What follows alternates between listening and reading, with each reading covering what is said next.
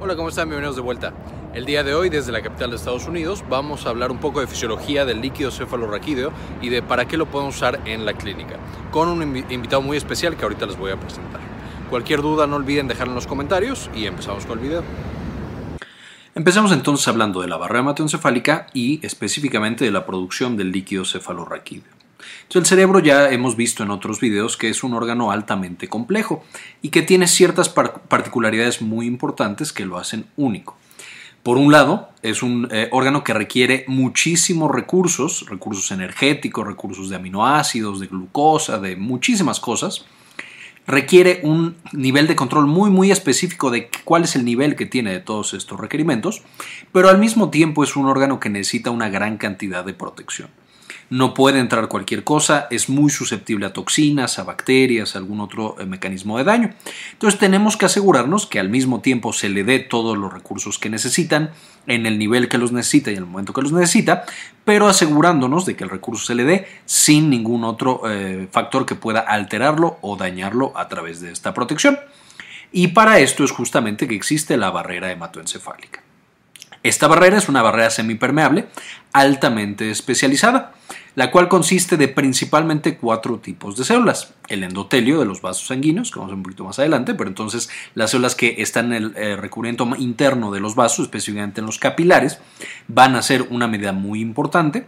Vamos a tener los astrocitos que hemos visto en videos pasados, les dejo el enlace arriba para que lo recuerden, pero estos pueden controlar no solamente qué tan permeable es la barrera, sino permitir que ciertas sustancias pasen a través de específicamente transportadores en los astrocitos tenemos los pericitos, que también van a ser muy importantes ayudándole al astrocito protegiendo y eh, fungiendo como barrera, y a los ependimiocitos, que específicamente van a formar los plexos coroides que vamos a ver un poquito más adelante. Ahora, ¿cuáles son las funciones de esta barrera hematoencefálica en general? Pues por supuesto va a controlar el tráfico de sustancias para que entre lo que queremos que entre y en la cantidad que queremos que entre y no entre nada más va a asegurarse también de la homeostasis iónica, es decir, va a permitir que los iones cuando se necesiten pasen, y lo mismo para el agua, de manera que puede controlar que haya más o menos agua dentro de nuestro sistema nervioso central, como veremos más adelante. Al mismo tiempo va a mantener las toxinas fuera. Esto es muy bueno, por supuesto, porque protege al cerebro, también mantiene las bacterias, virus y otros patógenos fuera. Pero puede ser también un problema, porque entonces los fármacos, muchos de los fármacos que quisiéramos que lleguen al cerebro, tampoco van a entrar, porque esta barrera los mantiene también fuera.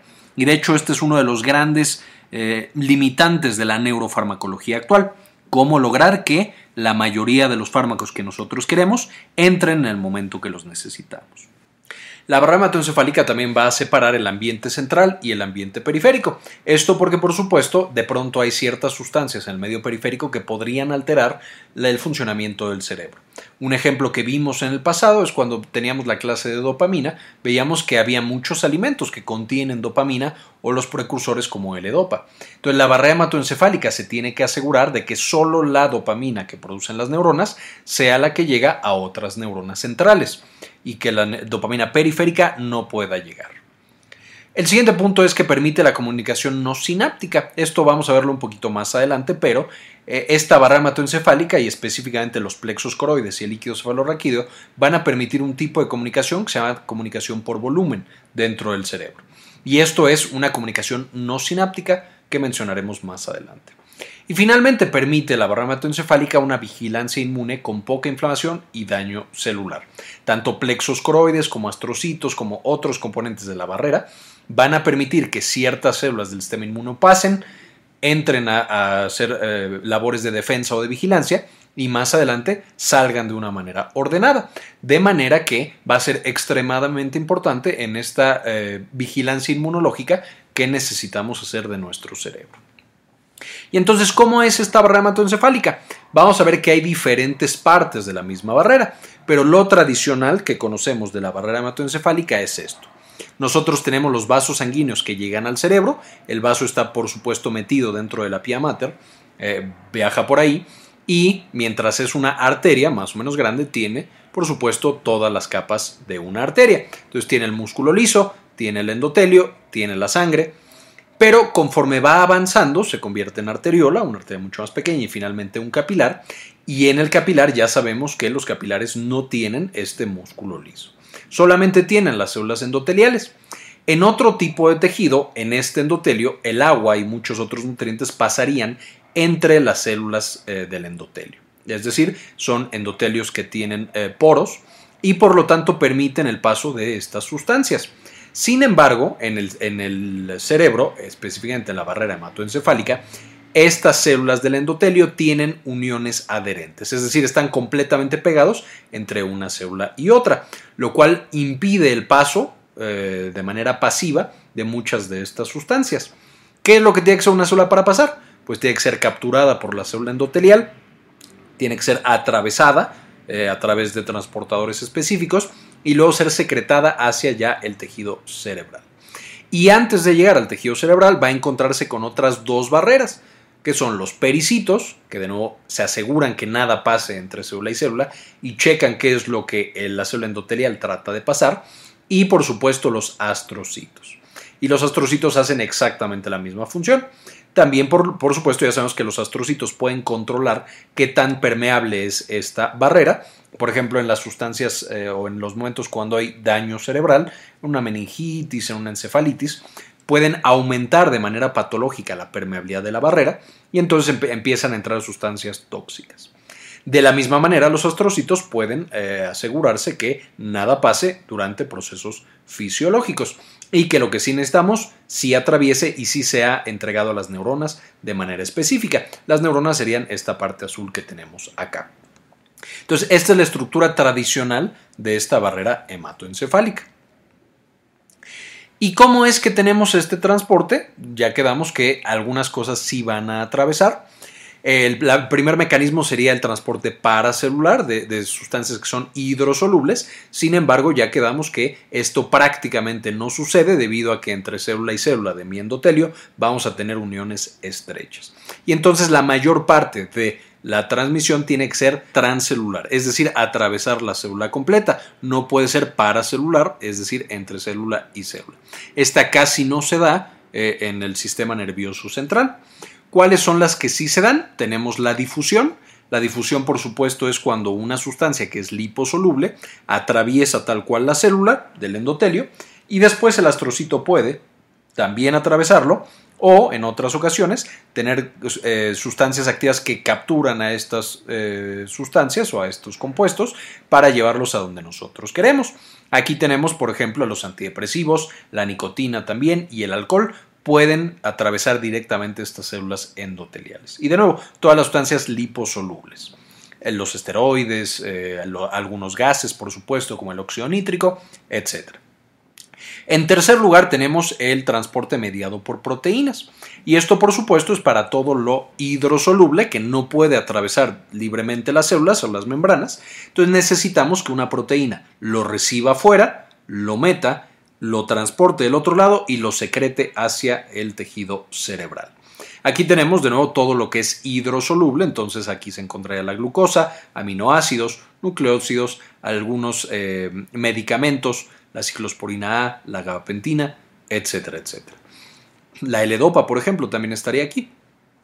Después tenemos una transitosis, es decir, vamos a atravesar completamente nuestra célula, pero inducida por un receptor. Este no es ya tan poco tan frecuente, el 2 y el 3 serían los más frecuentes en cuanto a que cómo penetran las cosas en el sistema nervioso central, pero el 4 también va a ser importante, y esto es por ejemplo la insulina. Se acopla al receptor de insulina, entonces aquí tenemos ese acoplamiento. El receptor de insulina más la insulina se meten dentro de la célula a través de un proceso similar a la pinocitosis.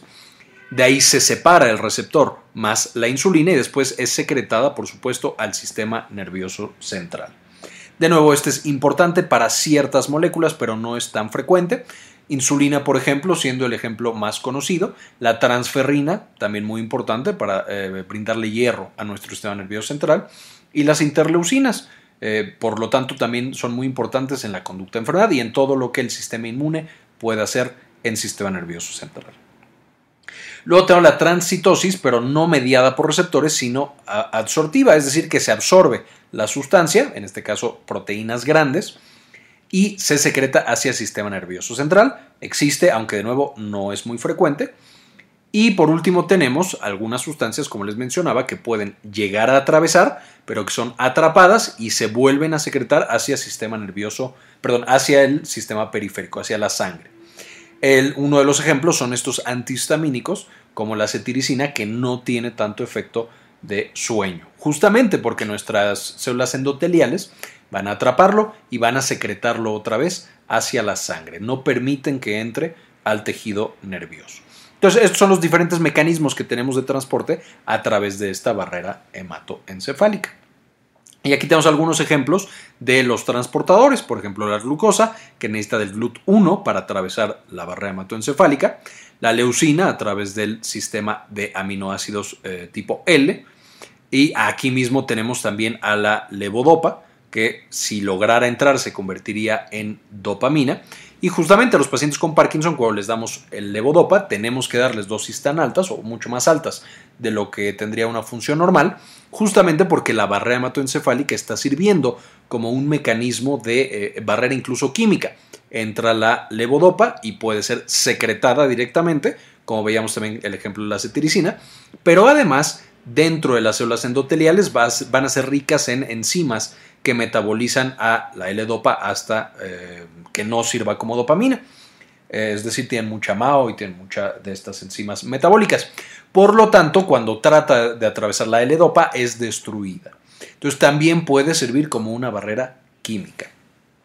Y por supuesto, muchos de los efectos o de las propiedades de esta barrera hematoencefálica van a ser mediados por sus sistemas iónicos, que ahorita vamos a mencionar un poco con más detalle.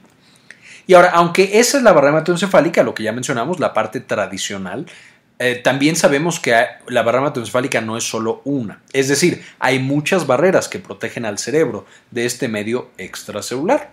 Aquí tenemos una vez más la barrera hematoencefálica tradicional en la que tenemos el vaso sanguíneo. No, pueden pasar las cosas directamente al endotelio. El endotelio y el astrocito decide qué pasa y qué no pasa. Y atrás tenemos a los pericitos y a los astrocitos que protegen que nada pase. Pero además tenemos otra barrera extremadamente importante, que es la barrera del líquido cefalorraquídeo, que está constituida por los plexos coroides. Y esta va a ser muy importante porque, a fin de cuentas, sabemos que el cerebro está lleno de líquido. Ahorita mencionaremos de dónde viene este líquido. Pero para que se pueda formar este líquido, la barrera en ese punto específico va a ser mucho más permeable. Entonces, en estos ventrículos laterales, el endotelio tiene fenestras mucho más grandes, pasa el líquido libremente, y después vamos a tener este plexo coroide. Y este plexo coroide de nuevo tiene esta unión en la cual no hay paso eh, paracelular, sino que todo tiene que ser transcelular, y eso le permite al plexo coroide decidir qué pasa y qué no pasa. ¿Y cuál va a ser el producto de este paso de sustancias a través del plexo coroide? La formación del líquido cefalorraquídeo. Vamos a tener otros, por ejemplo, la barrera de la pía aracnoides, en la cual pasa el vaso sanguíneo, que ya quedamos que está embebido en la pía. Y por supuesto, no queremos que la sangre pase directamente ni al cerebro ni al líquido cefalorraquídeo, porque hay un sitio muy específico de producción, que quedamos que eran estos ventrículos.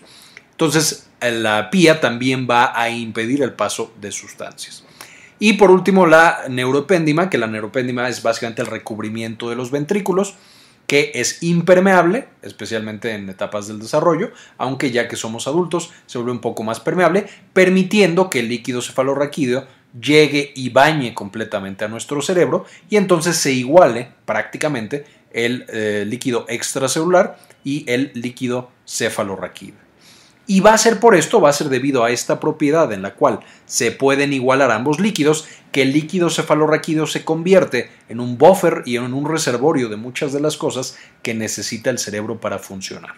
Si de pronto baja demasiado el sodio o aumenta demasiado el potasio por el eh, uso de las células en general, es decir, que las neuronas estén trabajando demasiado, pues como hay tanto líquido cefalorraquídeo, no es solo el líquido extracelular local, se igualan estas concentraciones.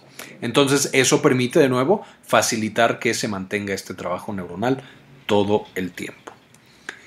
Y ahora, tenemos ciertas partes del cerebro que no tienen barrera hematoencefálica. Y esto, por supuesto, es usualmente para las partes del cerebro que o necesitan detectar cosas de la periferia o necesitan secretar cosas hacia la periferia también o hacia el sistema nervioso central. Entonces son básicamente partes que conectan la periferia y el sistema nervioso central. ¿Cuáles son estas partes? Primero es la hipófisis, por supuesto, que esencialmente secreta todas las, todas las hormonas que necesitamos producir para controlar a las glándulas periféricas. Este no debe tener barrera hematoencefálica porque no podría secretar y no podría censar cómo está este mecanismo de retroalimentación de las hormonas. Es decir, si yo secreto TRH y luego TSH, el mecanismo de retroalimentación es que las hormonas tiroideas suben otra vez y apagan a mi hipófisis si hubiera una barrera hematoencefálica, complicaría estos mecanismos de retroalimentación. La eminencia media, por supuesto también parte de la hipófisis, muy, muy relevante. El área postrema, que se usa mucho para detectar toxinas o alguna otra sustancia tóxica inducir el vómito.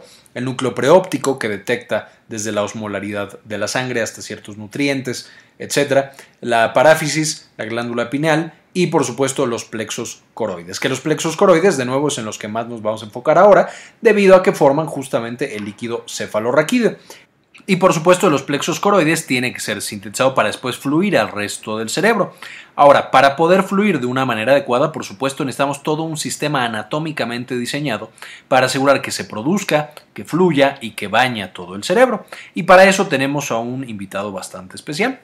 Ahora nuestro colega Carlos de Ecuador nos va a explicar un poquito más de la parte anatómica del líquido cefalorraquídeo, es decir, los ventrículos, de donde, fluye y todas estas otras cosas.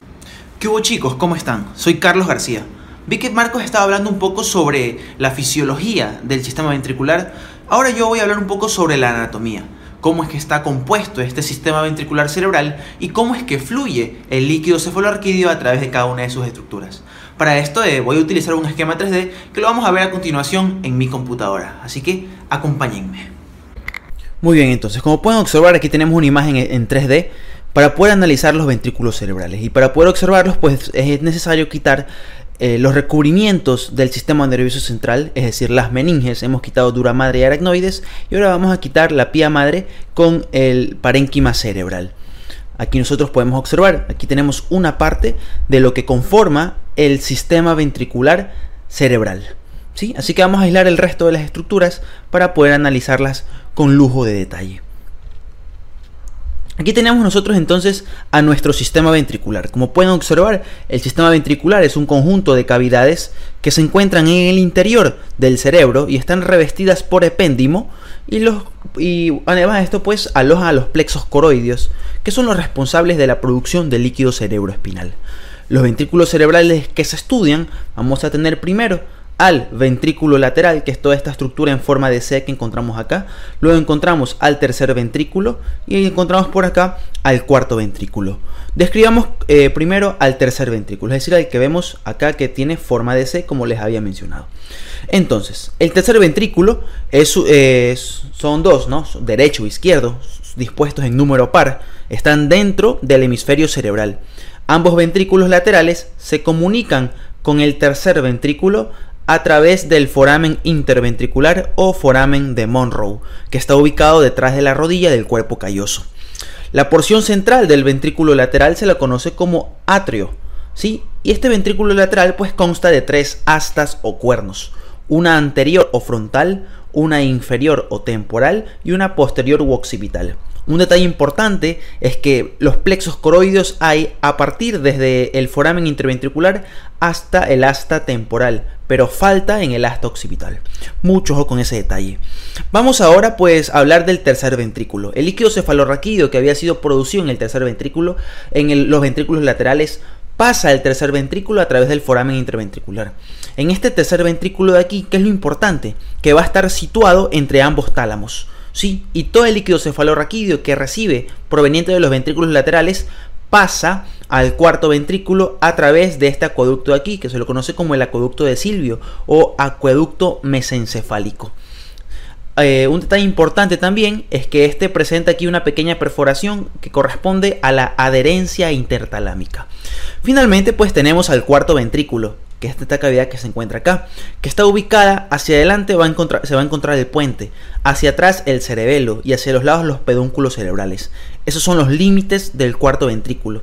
Y podemos ver pues que este cuarto ventrículo presenta eh, tres orificios. Los forámenes laterales de Lushka, L y L, laterales de Lushka, ¿sí? Y también tenemos al foramen medial de Mayendi, MM, M Mayendi. Y bueno, pues chicos, esto ha sido todo. Los dejo. Si quieren ver un poco más sobre esta información, los invito a que visiten mi canal. Excelente, gracias Carlos. No olviden visitar el canal de Carlos y suscribirse también. Y seguimos con el video.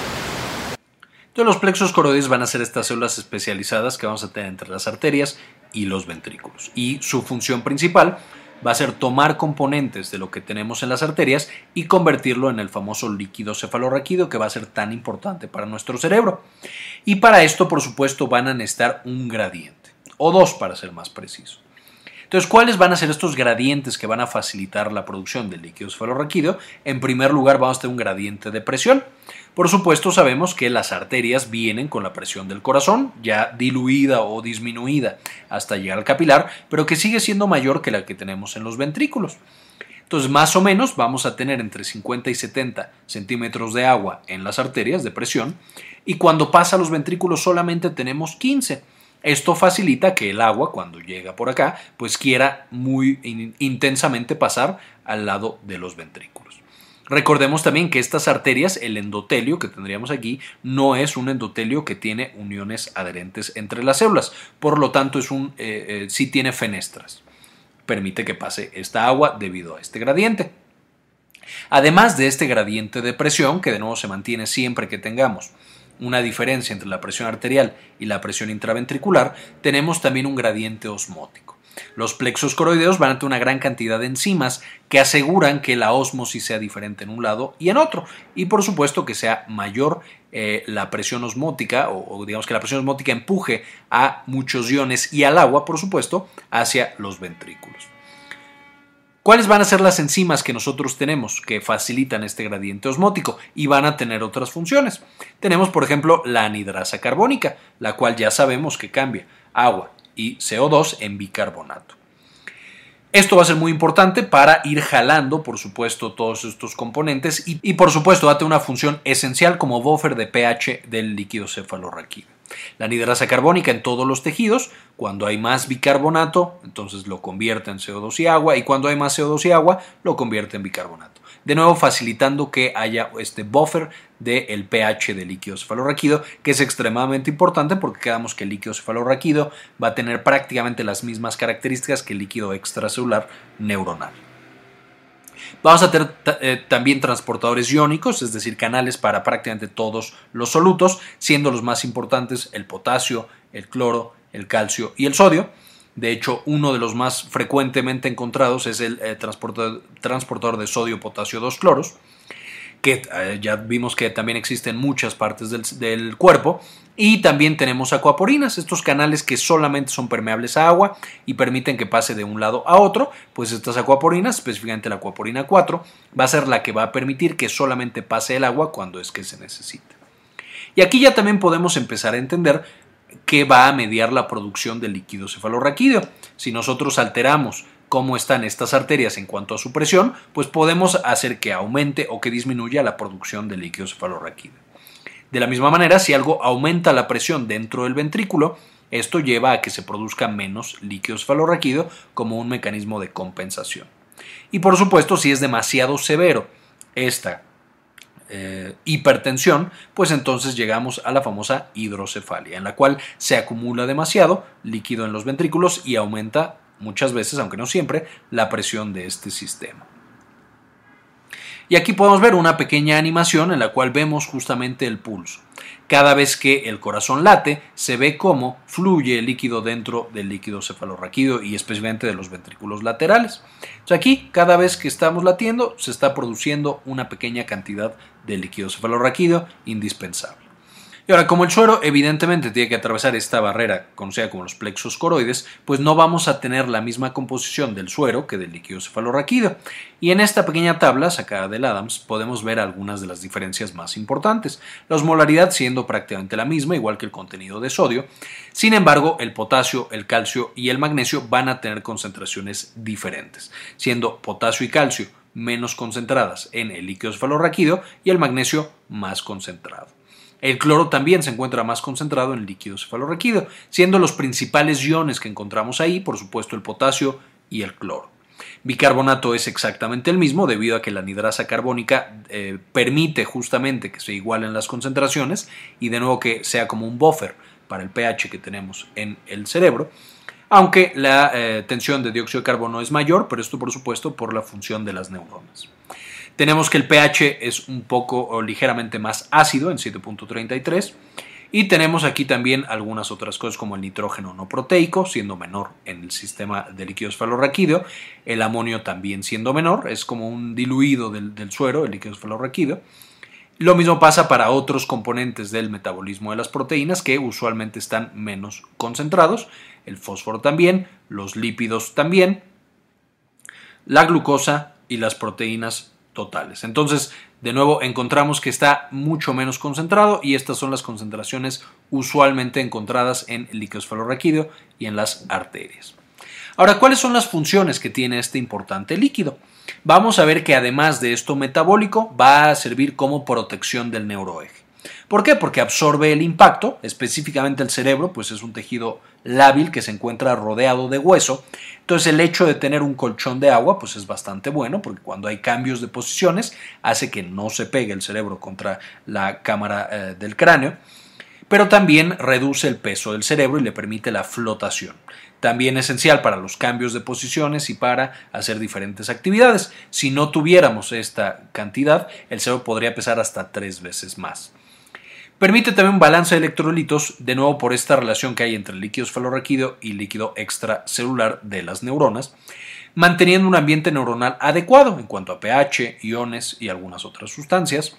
Permite la nutrición porque asegura que todas las neuronas y células gliales tengan una adecuada cantidad de glucosa, de lactato y de otras sustancias y también específicamente las, el plexo coroide, estas células, van a facilitar la neurogénesis. De hecho, ahí se han encontrado algunas de las células madre que son capaces de eh, generar este proceso de neurogénesis. Va a permitir la circulación de moléculas activas, esto es lo que conocemos por transmisión por volumen, y es el mecanismo por el cual una neurona puede secretar algún neurotransmisor, algún neuropéptido o alguna otra hormona hacia el líquido cefalorraquídeo e impactar a muchos receptores que no están dentro de una sinapsis, es decir, receptores para neurotransmisores extrasinápticos. Y entonces una neurona, en vez de impactar a otra neurona, puede impactar a una gran cantidad de neuronas debido a la cantidad de ese neurotransmisor que tengamos en el líquido cefalorraquídeo. Actúa también como un buffer de presión, y esto es lo que mencionábamos. Si hay demasiada presión dentro del cerebro, pues se deja de producir el líquido cefalorraquídeo eh, y por, por, ejemplo, cuando tenemos el aumento de eh, volumen por alguna otra razón, una masa tumoral o una hemorragia, el detener la producción del líquido cefalorraquídeo también ayuda a controlar la presión intracraneal que tienen los pacientes que tienen esas enfermedades. Y algo muy similar pasa, por supuesto, para el pH. Y finalmente, eliminación de productos de desecho. El líquido cefalorraquídeo arrastra y se encarga del metabolismo de una gran cantidad de sustancias, siendo una de las más estudiadas ahorita el beta amiloide esta proteína tóxica que se acumula durante eh, las enfermedades neurodegenerativas tipo Alzheimer. Esta usualmente en pacientes normales también se produce, pero el líquido cefalorraquídeo se lleva todo ese beta-amiloide y ayuda a procesarlo. Y por supuesto después a eliminarlo a través del sistema linfático y la vena yugular. Ahora, ¿cuáles son los volúmenes que nosotros tenemos de líquido cefalorraquídeo? Usualmente tenemos 150 mililitros en adultos, 125 en el espacio subaracnoideo, que es ya bañando al tejido cerebral, y 25 mililitros en los ventrículos. De nuevo, para ver un poco más de esta distribución, está en el canal de Carlos. Se secretan de 400 a 600 mililitros al día, por lo que se renueva todo el líquido 4 a 5 veces cada 24 horas. Y la presión normal que nosotros tenemos, ahora en milímetros de mercurio, es de 10 a 15 milímetros de mercurio en adultos y de 3 a 4 en niños. La producción ya la mencionamos a detalle en el video de Carlos, pero esencialmente es en los plexos coroideos de los ventrículos laterales, donde se produce prácticamente el 75% de todo este líquido para después viajar a través del sistema de ventrículos y de ahí pasar a recubrir el cerebro en el espacio subaracnoideo. Y la producción de este líquido esfalorraquídeo no solamente va a depender de esos factores físicos como el gradiente de presión y el gradiente osmótico, sino que estos van a ser controlados también por ciertas sustancias y neurotransmisores. Por ejemplo, la adrenalina, la arginina vasopresina y el péptido natriurético tipo A van a eh, causar una disminución en la producción de líquido cefalorraquídeo, de nuevo con un mecanismo de homeostasis. Por otro lado, la acetilcolina puede aumentar la producción de líquido cefalorraquídeo. Y esto va a ser muy importante en este tipo de patologías en las cuales tenemos alteraciones en este sistema tan importante. Finalmente, el líquido cefalorraquídeo y la barrera hematoencefálica son susceptibles, como habíamos mencionado, a que ciertas patologías causen su disfunción. La más conocida y la más importante, por supuesto, es el infarto cerebral, en la cual podemos mínimo tener una disrupción completa de la barrera hematoencefálica en esa área del infarto, por lo que ya todo ese eh, tejido cerebral empieza a sufrir daño por otros mecanismos, como es el desequilibrio hidroelectrolítico, un desbalance de pH que no controla la presión. Pero también estos infartos, dependiendo de dónde se encuentren, pueden causar que los, el líquido cefalorraquídeo disfuncione a su vez, ya sea formando coágulos dentro, si, si el sangrado va hacia el ventrículo, puede llegar a formar coágulos, puede llegar a aumentar mucho la presión intracraneal e impedir la producción o la eliminación de este líquido cefalorraquídeo. un infarto es una patología que puede afectar muchísimo la barra hematoencefálica y al líquido cefalorraquídeo. La meningitis, por supuesto, también lo afecta de manera importante. Si ya vimos que las arterias pasan por la pía, que es una parte de la meninge, pues una inflamación de las meninges, por supuesto, va a causar muchísimas alteraciones. Eh, tenemos también la hidrocefalia, que ya la mencionamos antes, hay algunos casos de atrofia cerebral en la cual se pierde volumen de las neuronas, como en las enfermedades neurodegenerativas. Entonces vemos unos ventrículos bastante agrandados. Y no es ahí que se esté acumulando líquido, sino más bien que eh, se está perdiendo volumen cerebral y se llena con líquido para no perder la estructura tradicional cerebral. La hemorragia subracnoidea, también terrible, muy muy importante. Infecciones o enfermedades autoinmunes pueden ser diagnosticadas o pueden causar problemas de barrera hematoencefálica. Y en el líquido cefalorraquídeo, por ejemplo, la esclerosis múltiple se diagnostica con una resonancia magnética con medio contraste gadolíneo, en la cual puede verse cómo se perdió esa eh, permeabilidad selectiva de la barra hematoencefálica y el gadolíneo puede pasar libremente al cerebro. Y por supuesto hay pacientes que tienen fuga de líquido cefalorraquídeo, también causando cosas muy importantes. Esta fuga puede ser por un proceso natural, es decir, alguna malformación, o más común, que un procedimiento médico como eh, la toma de una muestra de líquido cefalorraquídeo o que se pone un medicamento a través de, la médula espinal puede llevar a que el paciente tenga fuga. Y cada una de estas patologías va a causar alteraciones en este líquido, por lo cual el análisis del líquido cefalorraquídeo también es extremadamente importante para diagnosticar y para ver el pronóstico de ciertas enfermedades. Por ejemplo, en la infección bacteriana del cerebro, pues tenemos un incremento de células blancas, tenemos una prote eh, proteinorraquia, es decir, que tenemos muchas proteínas en el cefalorraquídeo, tenemos una glucosa que está a la baja en las infecciones bacterianas y algunas otras características nos puede servir para ver qué tipo de tinción de Gram tiene, para ver qué bacteria es, si tiene eh, cápsula o no tiene cápsula, etc. Así como una presión incrementada. Las infecciones virales tienen características similares, eh, las proteínas no están tan elevadas usualmente, la glucosa no se afecta tampoco y se necesitan por supuesto eh, tinciones o em, cultivos especiales para diagnosticarlas. Y de ahí nos podríamos ir cada una. Más adelante haremos un video acerca de el método para tomar líquido cefalorraquídeo en esta punción lumbar y estas patologías las iremos revisando una por una. Pero bueno, muchas de estas pueden llegar a alterar eh, la composición de líquido cefalorraquídeo y por eso es tan importante que tomemos muestras en los pacientes indicados para poder diagnosticar o llegar a un pronóstico. Igual Carla, pues aquí tienen la tabla completa. Y no olviden ir al video de Carlos Andrés García, muy buen canal, muy buen contenido, suscríbanse y pongan ahí que fueron de parte de Sinapsis MP.